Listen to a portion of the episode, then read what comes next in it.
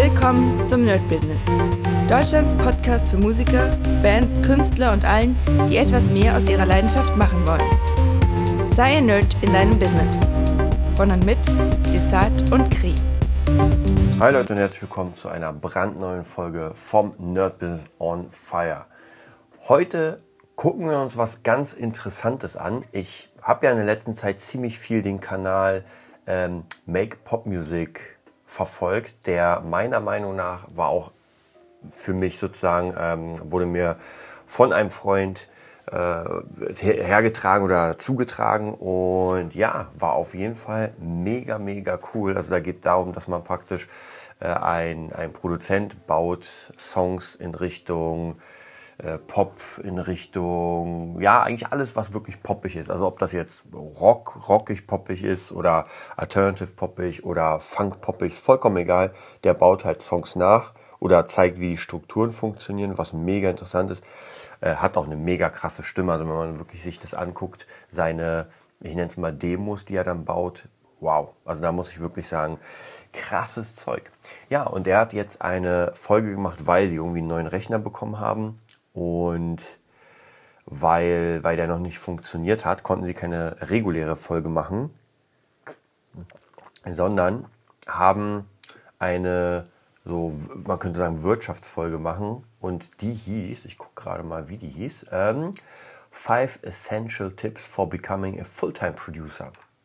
Und wir werden diese fünf Punkte ganz kurz hier mal durchgehen anschauen. Ich habe auch überlegt, ob ich äh, wieder so eine kleine Serie mache, dass ich sage, okay, jeder Punkt ist eine, eine Sache, aber das schaffen wir gar nicht, weil es ist ja bald Weihnachten und danach will ich auf jeden Fall meine Serie machen, wo ich euch äh, erzähle, wie mein Coaching läuft. Also wie mein Coaching bei Pitchback äh, Consulting läuft. Da bin ich schon mega, mega gespannt. Und ja, gucken wir uns das einfach mal an im Schnellen. Natürlich auch hier, das kann man ganz ehrlich, also diese Punkte, ich finde die auch ziemlich cool, kann man wirklich auf alles legen. Also ob das jetzt im Bereich Producing ist oder ob das jetzt im Bereich Maler ist oder also Maler als Kunst oder irgendwo anders mm, in der Selbstständigkeit ist es wirklich all, all over. Okay, gucken wir uns das erste an und zwar Knowledge and Skills. Den ersten Punkt, den er da anspricht, und das finde ich ganz interessant, ähm, normalerweise würde ich sagen, naja, man muss ja nicht der geskillteste sein, was noch immer zählt. Aber was er meint ist, man muss diesen bestimmten Grundskill haben. Und meistens wird man nur wirklich, wirklich, wirklich gut, wenn man, ähm, wenn man an diesen Skills nicht unbedingt gezwungenermaßen arbeiten muss, also im Sinne von, oh, jetzt muss ich wieder üben, jetzt muss ich besser werden, sondern wenn man das wirklich aus, aus tiefstem Herzen macht, wenn man wirklich sagt, ich habe so Bock auf das, was ich mache, ähm, dass man mich nicht zwingen muss. Ja, also ich lebe davon. Das ist die, das Optimale, das ist halt wirklich die Passion. Äh, die Frage ist, zumindest in der Kunstbranche, finde ich, sollte man schon eine bestimmte, ähm, ja, wie kann man sagen, eine bestimmte Art von Passion haben. Ansonsten wird es schwierig, das ähm, lange zu machen. Weil irgendwann kann es immer sein, dass ich mal keine Lust habe. Irgendwann gibt es einfach auch Downphasen und ich kenne auch bei mir extrem viele Downphasen, die ich hatte. Mhm.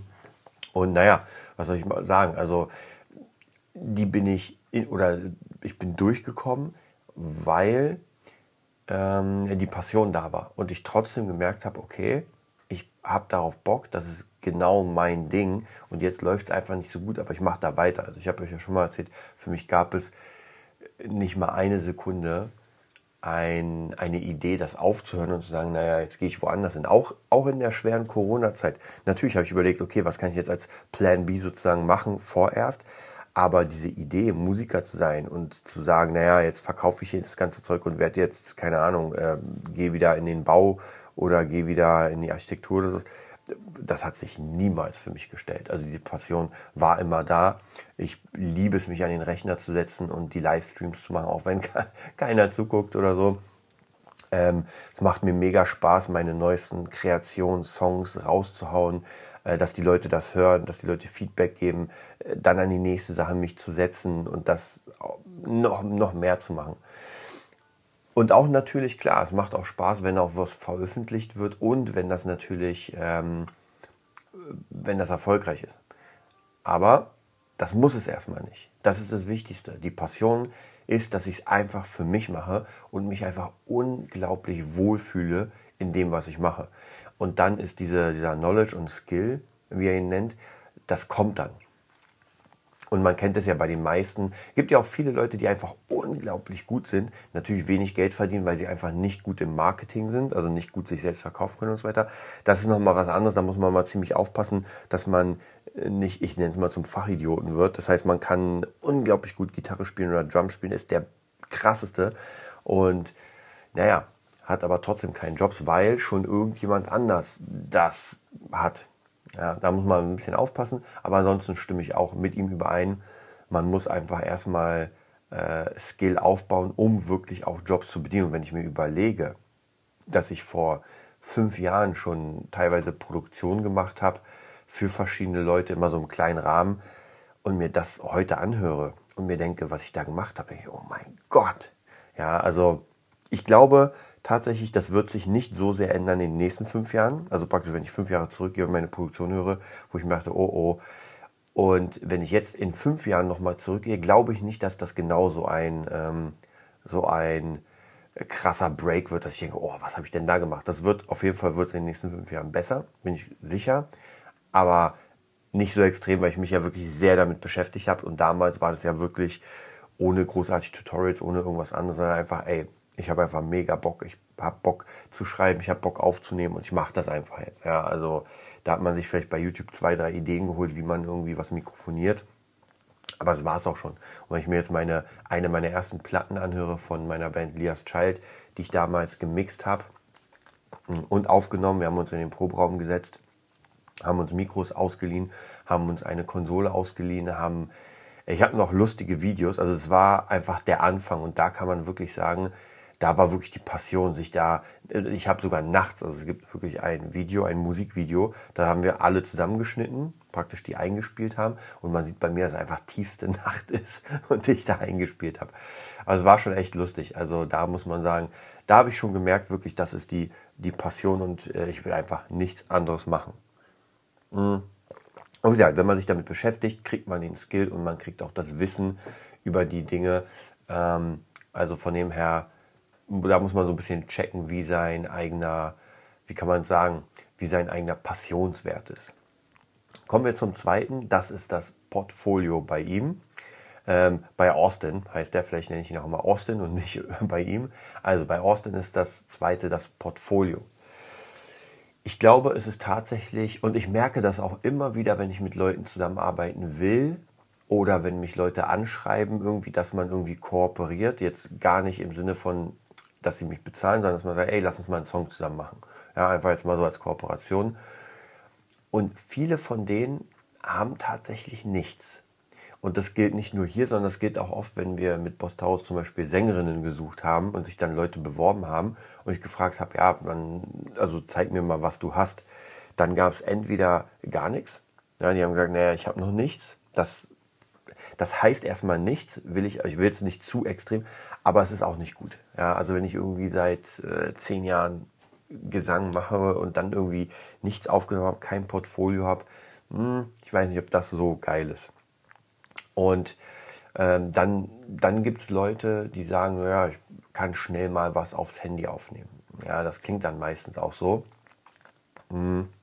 Also da sage ich auf jeden Fall, ein Portfolio ist wirklich, wirklich wichtig. Und für mich zählt auch eigentlich zum Portfolio, also für mich persönlich eine Webseite.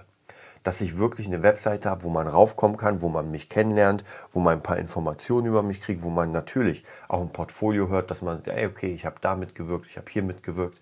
Und ich habe, äh, wenn ihr Lust habt, könnt ihr auf beatnerd.de gehen. Die habe ich letztens erst wieder relativ neu gemacht. Und da ist es nämlich genau so, eine Frontpage, wo es darum geht, dass ich Leute unterrichte und dann kann man sich durchklicken durch die Menüs. Und eine Sache ist meine Story, habe ich es genannt. Und da ist ein bisschen Beschreibung über mich und dann natürlich auch verschiedene Projekte. Jetzt nicht alle Projekte, weil das wäre einfach zu viel. Ich habe keine Lust, da seitenweise Projekte zu machen. Das sind einfach die, die mir am besten gefallen, die, die mich am besten widerspiegeln und die, die, wo ich, wo ich mir vorstellen könnte, dass ich am meisten daran arbeiten könnte. Also von dem her, äh, Portfolio heißt ja nicht unbedingt, dass man einen Song hat, der eine Million Streams hat. Ja, ist geil. Also auf jeden Fall, wenn man eine Million Streams hat, da bin ich der Erste, der sagt, oh, das ist der Hammer. Aber es muss nicht unbedingt sein. Und es geht eher darum, dass man einfach etwas veröffentlicht hat und sehr, sehr leicht daran kommt. Ja, dass man einfach sehr, sehr leicht sagt, ey, ich kann was von dem hören und muss nicht irgendwie äh, auf 20 Links klicken und zu Sound, Sound, Soundcloud. So, Soundcloud. Also es geht wirklich darum, das relativ easy zu finden, am besten auf der Webseite oder wenn man mir den Künstlernamen sagt, der nicht zu schwer ist. Also wirklich on demand sofort was man. Man kann auch ein Portfolio auf dem Handy haben, wenn man irgendjemanden kennenlernt, würde ich auch immer empfehlen. Gerade wenn man in diesem Bereich unterwegs ist, das ist wie so ein Maler oder, oder ein Zeichner, der irgendwie auf seinem Handy seine Skizzen hat oder seine fertigen Werke auch vielleicht auf dem Handy seine, seine eigenen Produktionen oder seine eigenen Songs, dass man sofort jemanden, ey, hier hast du meine Kopfhörer, hör mal rein. Ich habe das alles unter anderem also einmal auf meiner Webseite, dann natürlich bei Spotify, aber ich habe jede Produktion, die ich gemacht habe, auch auf der Dropbox in einem separaten Ordner. Das heißt, wenn mich jemand fragt in der, im Bereich Trap, könnte ich ihm sofort Trap-Songs von mir zeigen. Oder wenn irgendjemand im Bereich, keine Ahnung, EDM, könnte ich ihm auch sofort irgendwas zeigen. Hm. Also da kann man sich, glaube ich, ganz gut mal ähm, ja, auschecken, was man so hat am Portfolio. Und ganz wichtig ist, wenn man kein Portfolio hat, dann sollte man eins erstellen. Und es hängt jetzt wieder ganz davon ab. Also da kann ich gar keinen so hundertprozentigen Tipp geben, weil das ist wirklich für jeden komplett individuell. Also ein, ein Gitarrist aus einer Rockband oder Metalband wird ein ganz anderes Portfolio haben als ein Produzent. Ein Sänger, Singer-Songwriter wird ein ganz anderes Portfolio haben. Eine komplette Band wird ein ganz anderes Portfolio haben. Da kann man sich am besten, finde ich, immer mal wieder so ein bisschen bei anderen was abschauen. Das habe ich auch gemacht. Ich habe mir mehrere Seiten vom Produzenten angeguckt und habe mal gesehen, okay, wie sieht denn das Ganze aus? Und habe das dann so für mich neu, neu wiedergegeben und das so gebaut. Also viele Produzenten haben zum Beispiel Sample Packs, dass man von ihnen Sample Packs hat. Habe ich auch reingenommen. Ich habe ja mehrere Sample Packs mit meinem Gitarrespielen. Ähm, und das war zum Beispiel auch eine Sache, die kann man reinnehmen, ist auch ein Portfolio, dass man sagt, ey, der Produzent hat auch hier seine eigenen Sounds. Okay, kommen wir weiter und zwar Confidence and Communication as a Musician. Das ist der dritte Punkt. Ähm, was hat, was hat äh, Austin dazu gesagt?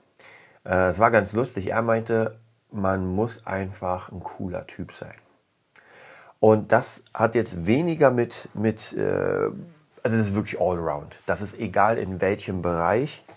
Ich bin noch immer auf der Seite, man kann auch als cooler und fairer Typ ein gutes Business machen. Man muss nicht der raffgierige, krasse Konzernchef sein, wie man das im Film kennt, sondern man kann auch wirklich ein cooler Chef sein oder cooler, cooler Typ und damit praktisch äh, die Kommunikation starten. Und ich mag das sehr. Also ich mag nicht, ich mag eine transparente Kommunikation, ich mag äh, sehr viel an Kommunikation. Was ich nicht mag, ist einfach, wenn man schon von vornherein merkt, okay, mit der Person kann ich nicht gut arbeiten. Ja, das bringt dann nichts. Also ganz ehrlich, dann würde ich persönlich den Job ablehnen. Und ich weiß gar nicht, das müsste ich überlegen, ob ich, also ich habe schon Jobs abgelehnt auf jeden Fall, aber ich müsste überlegen, ob es deswegen auch mal war. Wichtig ist aber tatsächlich, dass man wirklich von Anfang an äh, miteinander gut kommuniziert, cool drauf ist. Äh, wir sind ja noch immer in einer sehr, sehr subjektiven Sparte. Das heißt, das ist halt immer im Auge des Betrachters. Es kann sein, dass ich irgendwie einen krassen Mix mache und wenig kommuniziert habe mit meinem, mit meiner, also mit meinem Gegenüber.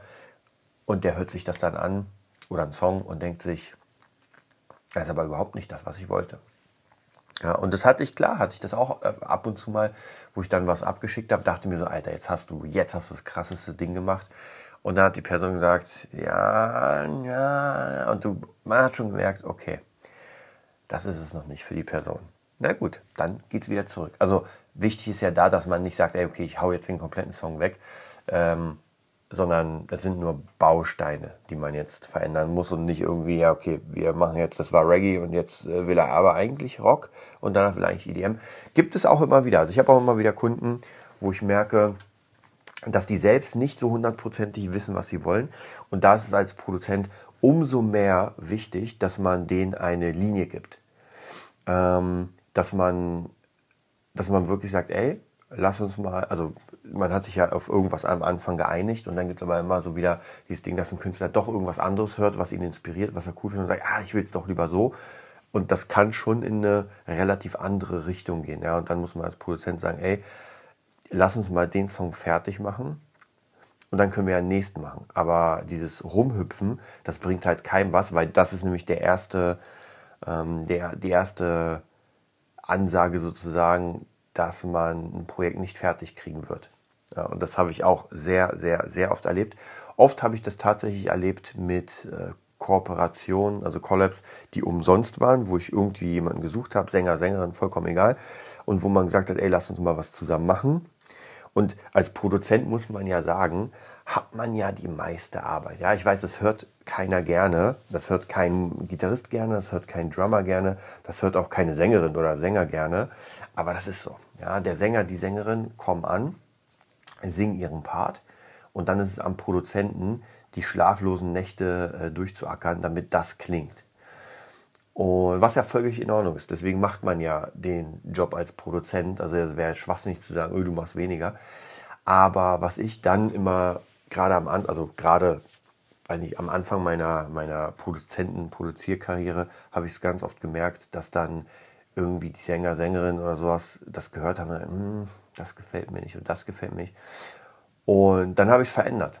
Ja, und natürlich, es ist eine umsonst Kooperation gewesen und keiner von beiden war jetzt äh, unglaublich. Ja, vielleicht denken die Sänger und Sängerinnen das, aber es war es nicht. Ja, da muss man, weil sonst wäre es ja kein Problem. Sonst ist es ja so, die Person singt ein äh, und fertig. Ja, und es klingt geil. Ich brauche nichts mehr, ich hau zwei Kompressoren drüber und ist Hammer.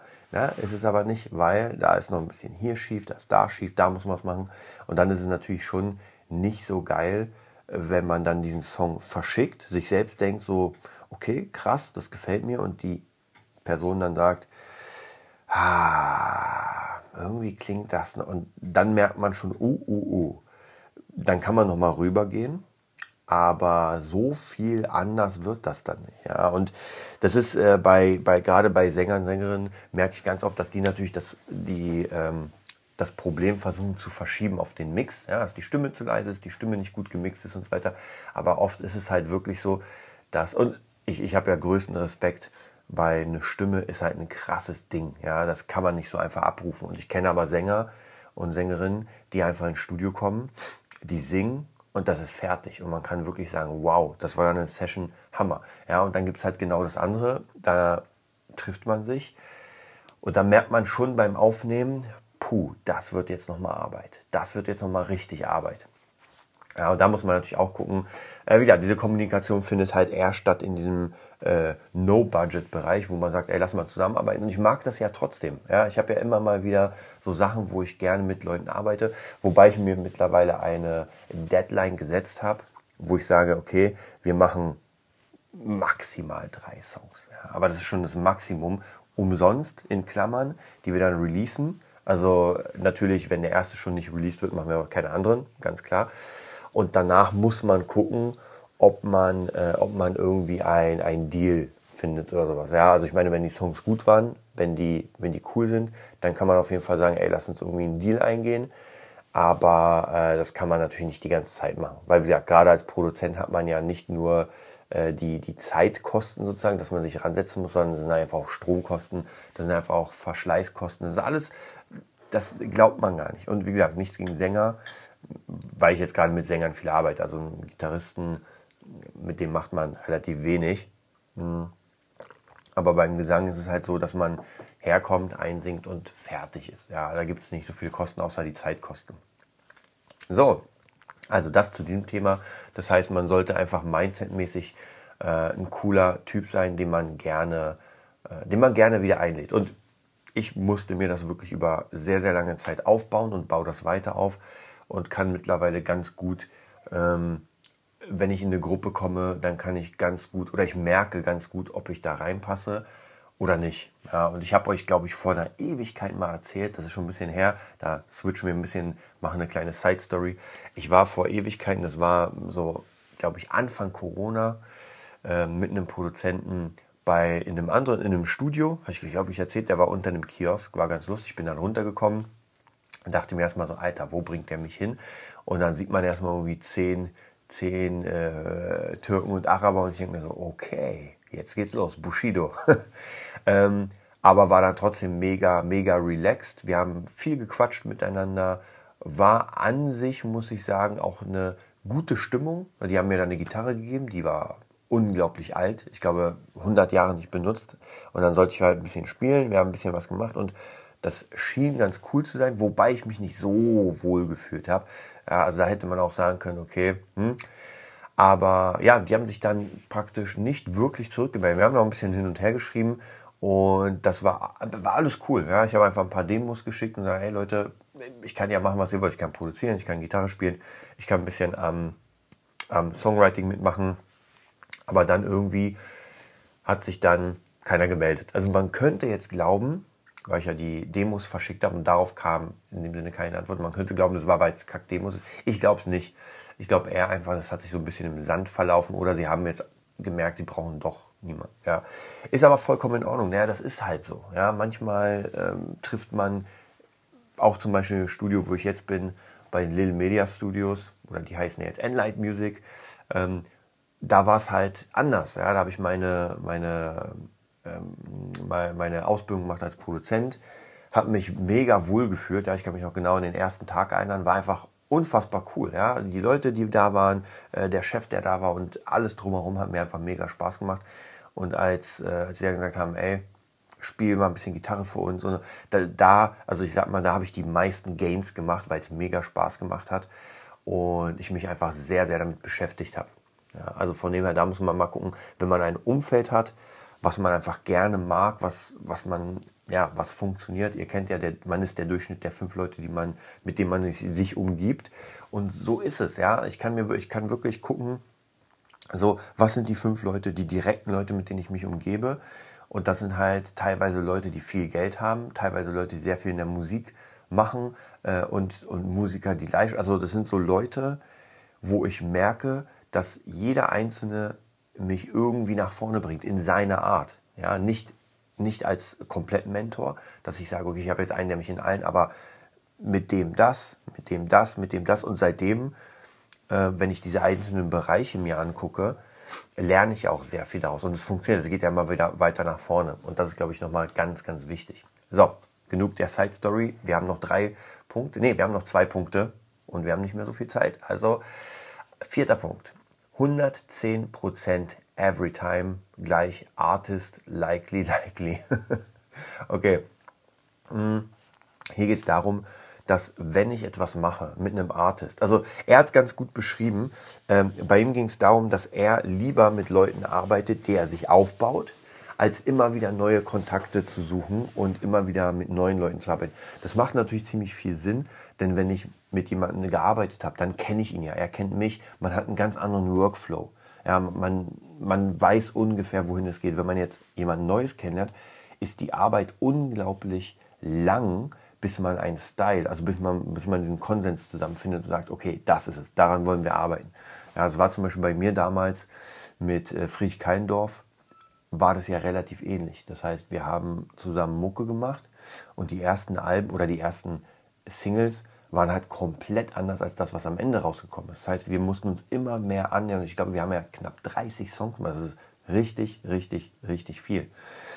Und das hat einfach gedauert. Ja, das hat richtig, richtig lang gedauert. Und wenn ich mir überlege, jetzt kommt ein neuer Künstler und ich muss den jetzt wieder kennenlernen. Ja, man muss wieder einen Konsens finden und gucken, okay, wohin geht das Ganze, welches Sound braucht er. Es ist interessant, gar keine Frage. Es ist halt immer, immer cool, was Neues. Aber fürs Business ist es eigentlich besser, eher mit den gleichen Leuten zu arbeiten, für die man immer wieder mal produziert, weil dadurch es geht schneller, die komplette Kommunikation. Ja, und dann natürlich geht es um diese 110 Prozent, dass man wirklich alles gibt. Und ich hatte das damals mit, äh, ist auch schon ein bisschen, bisschen her, ähm, mit Miss Chemist. Wir haben ja drei Songs aufgenommen, wobei der zweite, mit dem war ich nie so wirklich glücklich. Sie auch nicht. Sie hat den jetzt neu geremixed. Ähm, fand ich ganz cool. Wie gesagt, ich, der Song ist also ein bisschen schwierig. Der erste Song war mal mega cool und der letzte Song war auch mega cool. Und ich kann mich noch erinnern, dass wir, dass der letzte Song, der dritte, für mich persönlich der stärkste war, aber am meisten gedauert hat, weil ich hatte einfach wenig Zeit und kam nicht hin und dann hat sie auch schon ein bisschen gedrückt, weil sie gesagt hat, ey, lass uns den mal fertig machen, weil, und das ist ja vollkommen, vollkommen richtig. Also manchmal muss man auch so ein bisschen so einen Arschtritt kriegen, weil dann ist es auch bei mir, dass ich mir sage, okay, krass, jetzt musst du es durchziehen. Ja, ist einfach so. Und man muss auch wirklich sagen, diese Kooperationen sind halt nicht bezahlt. Und wenn ich bezahlt werde, ist es eine, eine ganz andere Liga, weil ich dann sagen kann, ey, jetzt kriege ich hier 500 Euro für irgendwie, keine Ahnung, Komposition oder irgendwas. Und jetzt kann ich mir auch diese Zeit frei nehmen, weil das Geld da ist. Ja, alles andere ist halt, ich sag mal in Klammern Hobby, Portfolioaufbau, aber es bringt halt erstmal keine Kohle. Ja, und durch Spotify äh, die Wahrscheinlichkeit, dass da wirklich Kohle reinkommt, ist äh, eher geht, gegen null. Hm. Wenn man nicht gerade mit einem Artist arbeitet, der wirklich schon richtig krass ist. Also von dem her, ganz wichtig, da muss man schon so ein bisschen aufpassen, seine Zeitverteilung. Und auf jeden Fall bei dem dritten Song war das so, dass sie dann gesagt hat, ey, lass uns den mal machen. Und ich habe mich in so einer Nacht- und Nebelaktion rangesetzt und nochmal richtig was rausgeholt. Also ich habe das nicht einfach nur genommen und gesagt, ja, ich mache das jetzt schnell, sondern ich habe nochmal überall so kleine Ear Candies reingesetzt, das Ganze nochmal eine Gitarre eingespielt. Also dass das, wenn man sich die erste Demo anhört, und bei mir ist es ganz oft so, dass ich erstmal so eine Demo mache, die erstmal so einen Grundschnitt hat, dann schicke ich die an, die an, den Artist, der macht dann sein Zeug drauf und ich äh, kriege das dann wieder mit der theoretisch fertigen Stimme, es kann noch was dazukommen, aber eigentlich ist sie fertig, vom, also zumindest beim Rap. Und dann fange ich erst an zu arbeiten, dann fange ich erst an, Arrangements zu machen, dann fange ich an, Breaks zu machen und so weiter. So gefällt mir zumindest die Arbeit immer am besten. Und dann kam was richtig, richtig Geiles raus, was mir nochmal sehr, sehr gefällt. Also das ist halt ein sehr, sehr uniker Song. Und ich habe auch das Gefühl, dass jetzt die drei Songs, die wir zusammen gemacht haben, also sie hat eine Menge, dass die äh, am, am fertigsten klingen, dass man sagt, so das, das klingt schon nach einem richtigen Song. Das kommt aber auch deswegen, weil ich praktisch, wenn ich Beats baue, dann baue ich keine, eigentlich keine durchgehenden Beats, die einfach immer nur mal die Bassdrum weg oder die Bassdrum hin, sondern bei mir sind das ja schon wirklich richtige Songproduktionen, wo auch teilweise echt Leute gesagt haben, die es gehört haben, krass, das hört sich an wie ein, eher wie ein Soundtrack und nicht wie ein Beat. Kann gut sein, kann aber auch nicht gut sein, weil vielleicht sich ja dann der Künstler nicht mehr darin findet, dass er sagt, uh, das ist mir einfach zu viel. Ja, muss man immer so ein bisschen gucken, aber ich denke, wenn man sich da positioniert, in meinem Fall in diese Nische geht, dann ist das schon gar nicht so schlecht. Okay, also was lernen wir daraus? Wenn man mit jemandem arbeitet, wirklich, wirklich alles zu geben.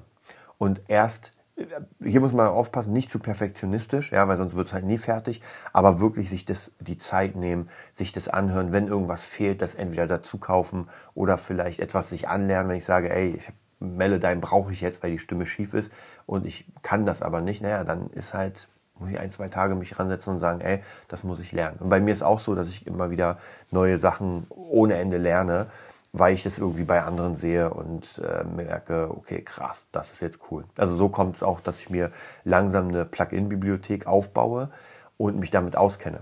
Ja, und ich weiß noch genau, vor, keine Ahnung, das ist jetzt fünf oder sechs Jahre fast her, da hatte ich gerade irgendwie gut Geld gemacht, hatte ein bisschen was auf der Seite und habe mir einfach sehr, sehr viele äh, Producing-Plugins geholt, so ganze Bundles, die gar nicht mal so günstig waren. Also waren 200, 300, 500 Euro, das waren, ist wirklich teuer. Und das Problem war damals, ich habe mir sehr viel auf einmal geholt und konnte das gar nicht ausnutzen, weil ich mich wirklich nicht mit den einzelnen Sachen beschäftigt habe. Und so lag das tatsächlich wirklich jahrelang, jahrelang lagen diese mega krass coolen Plugins, die ich jetzt benutze, äh, weil ich jetzt weiß wie, lagen einfach nur da und waren sporadisch auf meiner Platte und ich habe nur immer die Standard äh, Logic Dinge genommen, also der Logic Kompressor, weil ich einfach nicht mit dem anderen umgehen konnte und mich auch nie beschäftigt habe. Ja, also von dem her, da ist auch wichtig, so Stück für Stück sich, sich selbst aufzuholen. Ja, da sind wir wieder bei Skill und Knowledge. Okay, kommen wir zum allerletzten Punkt. Be the ultimate musicpreneur. okay, hier geht es darum natürlich, dass man sich zeigen muss. Ja, dass man einfach auch seine Werke zeigen muss. Jetzt abgesehen vom Portfolio, das zählt alles dazu. man muss einfach irgendwie Aufmerksamkeit auf sich lenken. Und das wissen wir ja. Ich meine, sehr, ein sehr großer Teil von diesem ganzen Podcast geht genau darum, dass wir rausgehen und zeigen, wer wir sind und zeigen, was wir machen. Ja, ansonsten, ja, ist es halt geil, wenn ich zu Hause bin. Und das muss man sich ja realistisch mal vorstellen. Stellt euch wirklich vor, ihr seid richtig gut in dem, was ihr macht. Ja, ihr seid wirklich gut in dem, was ihr macht. Und stellt euch das jetzt mal wirklich vor. Ihr seid richtig krass. Ihr seid einer der Besten. So, das weiß aber keiner. Das heißt, jetzt stellt euch mal vor, im, worst, im krassen Szenario, ihr habt kein Instagram, ihr habt kein YouTube, ihr habt gar nichts. Ja? Ihr seid jetzt zu Hause und spielt einfach vor euch hin und das klingt einfach mega krass. Ja? Also das, das ist einfach schon auf einem High-Niveau, egal was ihr macht. So, jetzt gibt es die Chance, dass ihr gerade das Fenster offen habt und irgendwie ein Produzent vorbeiläuft und sagt, Alter, du bist der krasseste Gitarrist, ich nehme dich jetzt, ich brauche dich. So, wie groß ist die Chance? Ich denke, wenn man in der Weltgeschichte sich das mal anguckt, wird es sicher genau diesen einen Fall gegeben haben, dass irgendjemand einfach gespielt hat. Und bei mir war es ja in Klammern, also wirklich in Klammern ähnlich, dass ich im Studio war. Ich habe ein bisschen auf der Gitarre geklimpert und man hat mich genommen, ey, du spielst jetzt Gitarre. Aber das erstens war das gar nicht so unwahrscheinlich, weil ich in einem Musikstudio war. Ja, also von dem her, ich war jetzt nicht irgendwie auf der Alm und habe da gespielt, sondern ich war in einem Studio, Musikstudio, wo es darum geht. Und das ist der erste Punkt. Ich muss halt genau da sein, wo das passiert, was ich machen will. Und wenn ich in den krassesten Studios arbeiten will, mit den krassesten Stars wie Dua Lipa und Lady Gaga und Post Malone, dann muss ich halt da sein. Das wird durchs Internet schwierig zu bewerkstelligen sein. Es geht schon, weil natürlich, wie gesagt, Musicpreneur. Es kann schon funktionieren, dass ich als Musiker so ein krasses Portfolio habe, so krass gespreadet bin online, dass jemand auf mich zukommt. Das kann auf jeden Fall funktionieren. Aber dann muss ich das natürlich in die Hand nehmen. Dann muss ich das, was ich mache, muss ich dann ins Internet bringen. Und jetzt gehen wir wieder zurück zu der Stelle, wo ich kein Internet habe und einfach nur zu Hause klimper so, wie soll mich denn jemals jemand finden? Ja, die einzige Möglichkeit ist natürlich, okay, ich gehe in eine Band, ich spiele ein bisschen live. Jetzt zu Corona-Zeiten ist das natürlich ein bisschen schwieriger. Aber das ist halt, das, also meine Chancen sind halt sehr, sehr gering, wenn ich mich nicht zeige. Und mich zeigen bedeutet natürlich auf Instagram sich posten, zeigen, was man macht, äh, zeigen, dass man das vielleicht anbietet, dann äh, Songs posten, bei YouTube irgendwas machen. Also ich glaube mittlerweile diese Musi Musikkarriere, sage ich mal, Musikerkarriere oder Artist Career ist Hälfte das, was ich mache und mindestens die Hälfte, vielleicht sogar fast mehr, dieses äh, Entrepreneurship, dass man wirklich sich selbst vermarktet. Wenn man niemanden hat, klar, vielleicht habe ich auch einen Manager und der holt mir die Jobs ran, kann natürlich auch sein, aber bei den meisten ist es nicht so.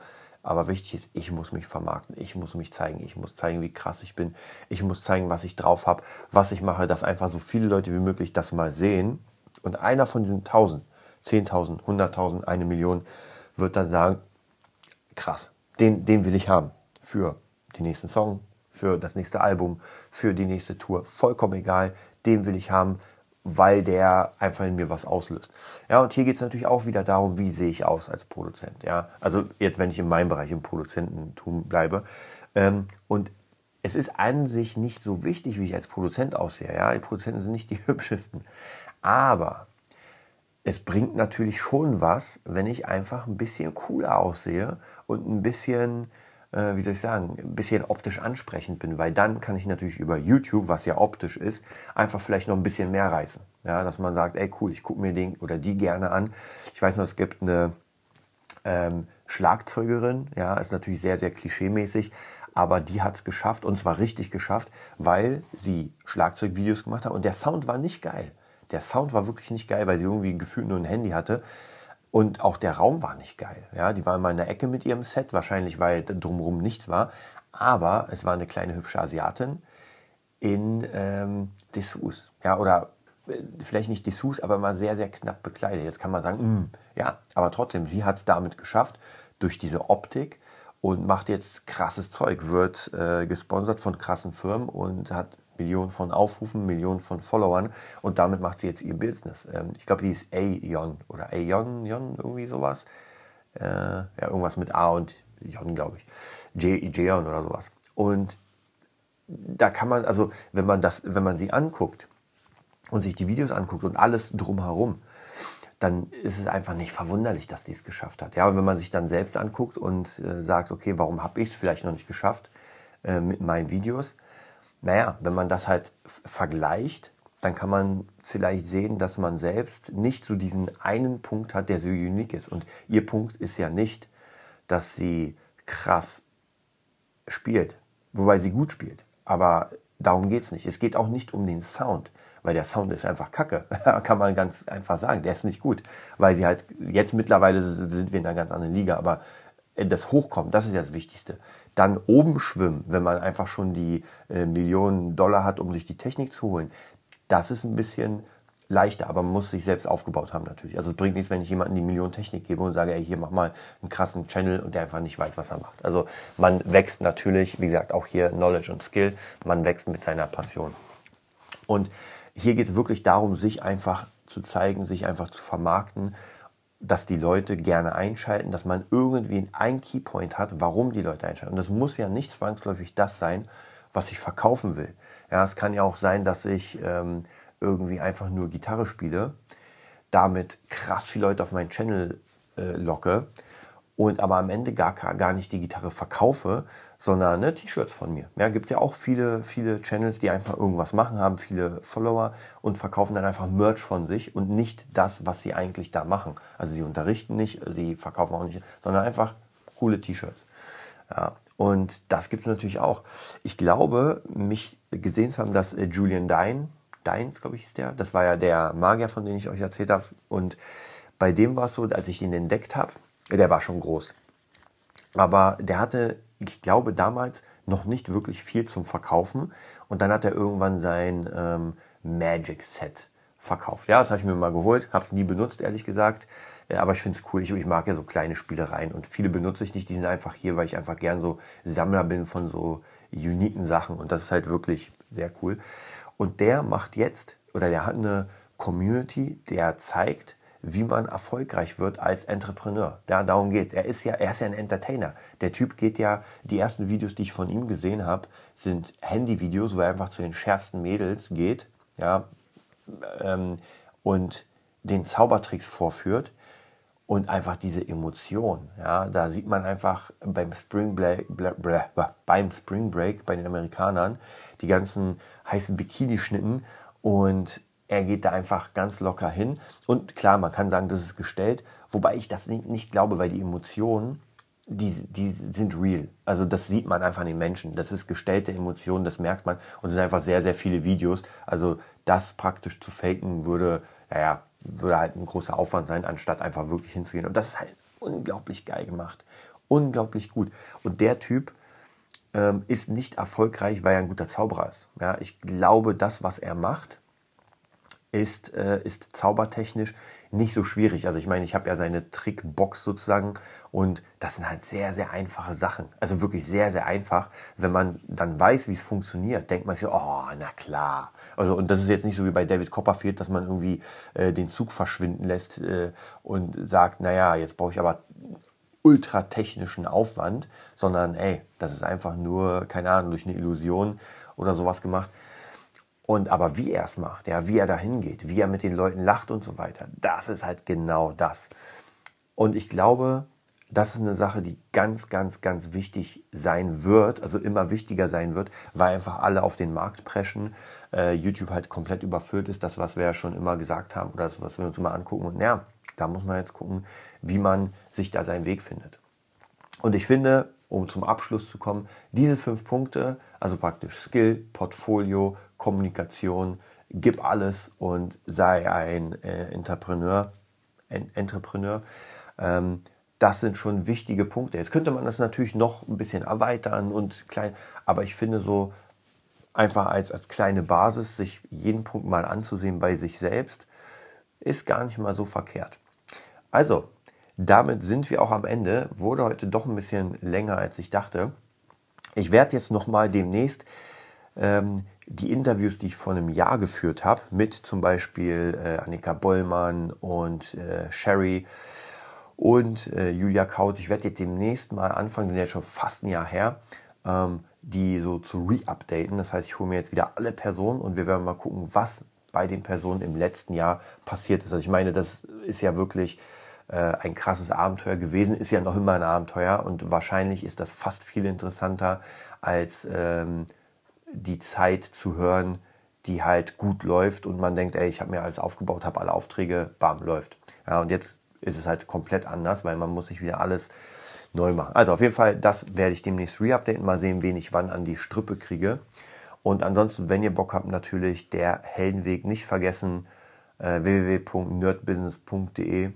Tragt euch in den Newsletter ein und dann werden wir an den Weihnachtsfeiertagen eine richtig, richtig geile Session haben und unseren Weg zusammen planen für 22. Also stay tuned, bis dann. Das war die neueste Folge vom Nerd Business Podcast.